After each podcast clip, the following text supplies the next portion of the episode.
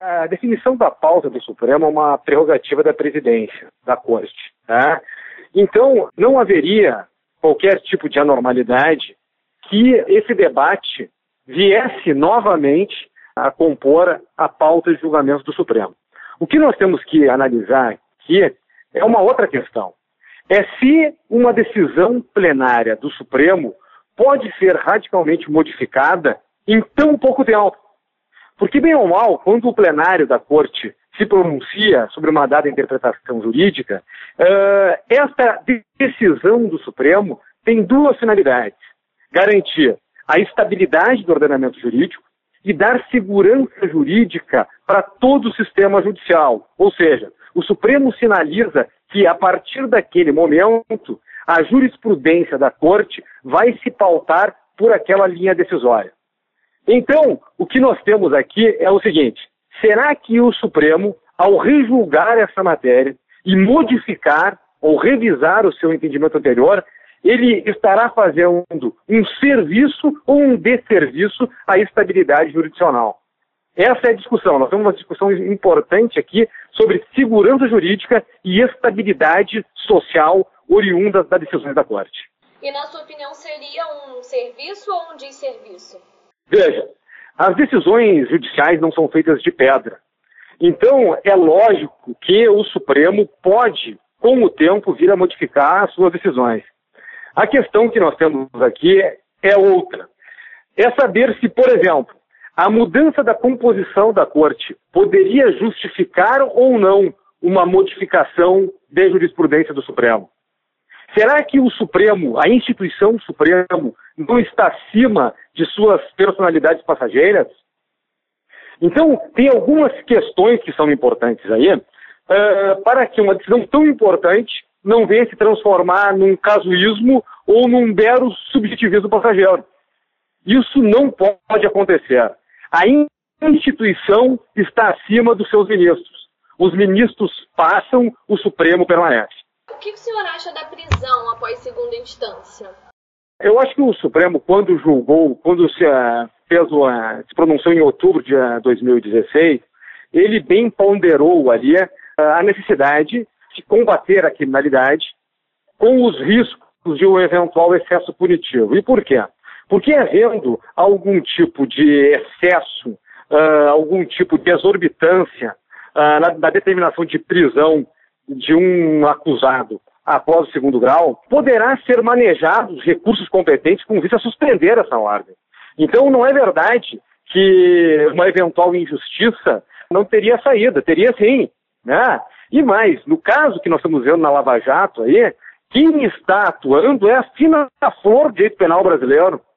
São os melhores advogados criminalistas que estão atuando. Então é de se esperar que, se houver algum tipo de injustiça, algum tipo de abuso, algum tipo de excesso, esses advogados conseguirão manejar recursos hábeis para assustar eventual injustiça ou excesso nesse sentido. Quais são as instâncias superiores? É, aqui no Brasil, elas tendem a alterar os resultados das condenações que são feitas nas instâncias inferiores? Não, é que na verdade as instâncias superiores uh, seriam uh, o STJ, ah, em matéria civil penal, seria o STJ e o Supremo Tribunal Federal. As cortes superiores são cortes de legalidade, ou seja, elas, não, elas deixam de analisar os fatos, as circunstâncias que ensejaram essa ou aquela decisão. então, tanto o Supremo quanto o STJ apenas analisam se a decisão dos tribunais inferiores importarem algum tipo de ilegalidade. E isso é raro, isso não é habitual. Né? O grau de, de recursos que são acolhidos, tanto no Supremo quanto no STJ, são diminutos. No mais das vezes, as decisões ah, dos tribunais inferiores são mantidas pelos tribunais superiores. Né? Além disso, temos hoje essa questão das súmulas vinculantes, das decisões repetitivas, que também garante uma maior unidade do pronunciamento jurisdicional pelo Brasil afora. Tá? Então, uh, a tendência, se nós pudéssemos falar como tendência, mas caso, os casos concretos podem variar aqui e ali, mas a tendência é que, uma vez proferida uma decisão por uma corte de justiça de segundo grau, a tendência é ela seja mantida. Excepcionalmente, existe sim uma modificação uh, na substância pelos tribunais superiores.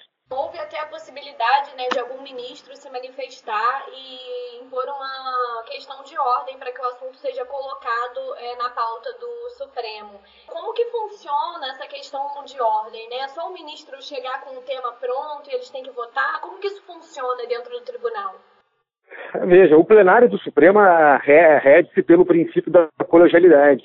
Né? Então, a partir do momento que algum ministro uh, venha e suscite algum tipo de questão, para ela vir à pauta novamente, para a Corte deliberar uh, judicialmente sobre essa questão. Então, o plenário vai ter que, através da sua composição majoritária, assim decidir.